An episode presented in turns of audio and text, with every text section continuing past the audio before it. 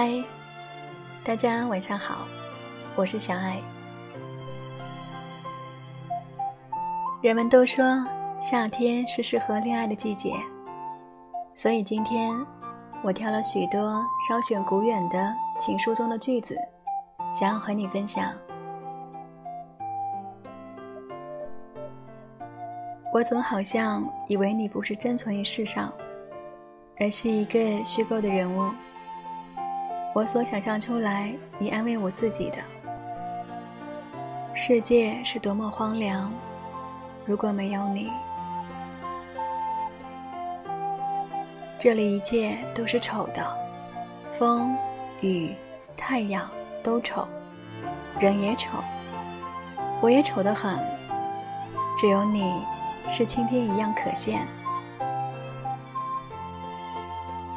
为了你，我也有走向光明的热望。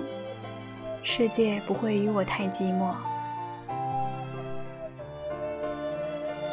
这些句子都是民国时极负盛名的翻译家朱生豪写给爱人宋清如的。他不幸在三十二岁时就英年早逝了。却几乎翻译完成了莎士比亚的全部主要作品。这个将 "I wake up to love you" 翻译为“醒来觉得深深爱你的年轻人”，定曾深深浸在爱里吧。那时候爱写情信的文化名人还有很多，比如诗人闻一多，他与高孝贞最初只是包办婚姻，婚后却热恋了起来。甚至还在信里写下了许多幼稚话。我不晓得我是这样无用的人，你一去了，我就如同落了魂一样，我什么也不能做。前回我骂一个学生为恋爱问题读书不努力，今天才知道我自己也是一样的。文字是表达爱意最直观的讯号，你说了。人家就懂了。不过，表达爱的语言却不仅仅只有文字。著名亲密关系专家 Gary 查普曼归纳了爱的五种语言，分别是肯定的言辞、精心的时刻、接受礼物、服务的行动、身体的接触。很多时候，我们在亲密关系中所面临的困境，可能就源于。运用这些爱的讯号时，常常错位，因为每个人接受爱的频道也各不相同。一方可能喜欢送礼物，但另一方却最渴望精心的时刻，希望两人一起做些什么，并且给予对方全部注意力的诉求，常常被忽略，烦恼也就此产生了。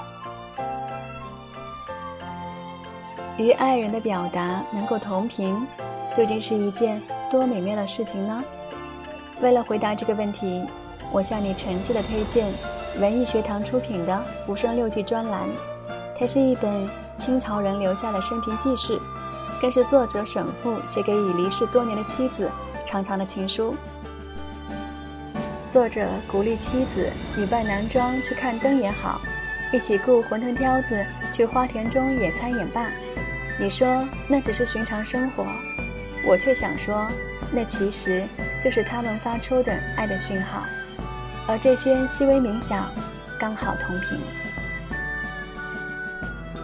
虽然受限于时代与观念，二人最终没能活成画本里的那种神仙眷侣，但那些美好的时刻，确确实实的发生过。也正是这些瞬间。让文学家林语堂发出了这样的感慨：“我相信，淳朴、恬适、自甘的生活，是宇宙间最美丽的东西。”许多人也正是因为对这种生活的向往，而爱上了《浮生六记》，将其中关于夏日消暑、插花焚香、游山玩水、集市看灯等等纯美细腻的生活片段一读再读。这个夏天，去恋爱吧。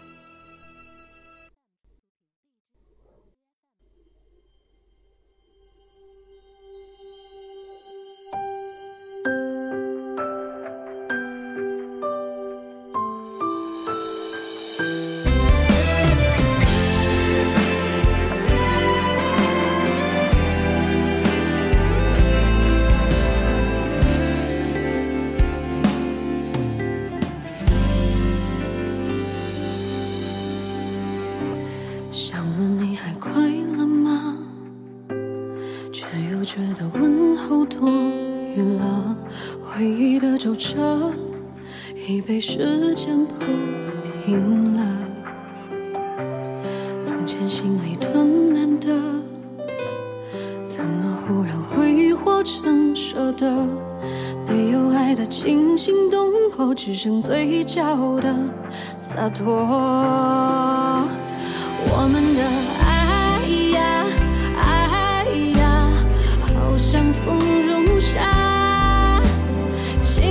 吹过你的手掌，却握不住它。有时候爱呀，爱呀，无声的挣扎。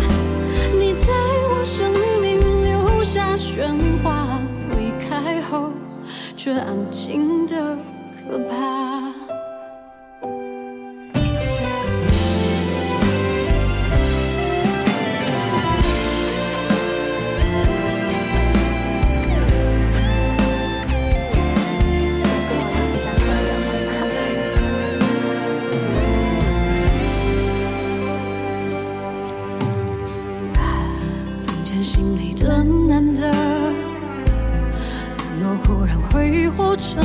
舍得？没有爱的惊心动魄，只剩嘴角的洒脱。我们的爱呀，爱呀，好像风中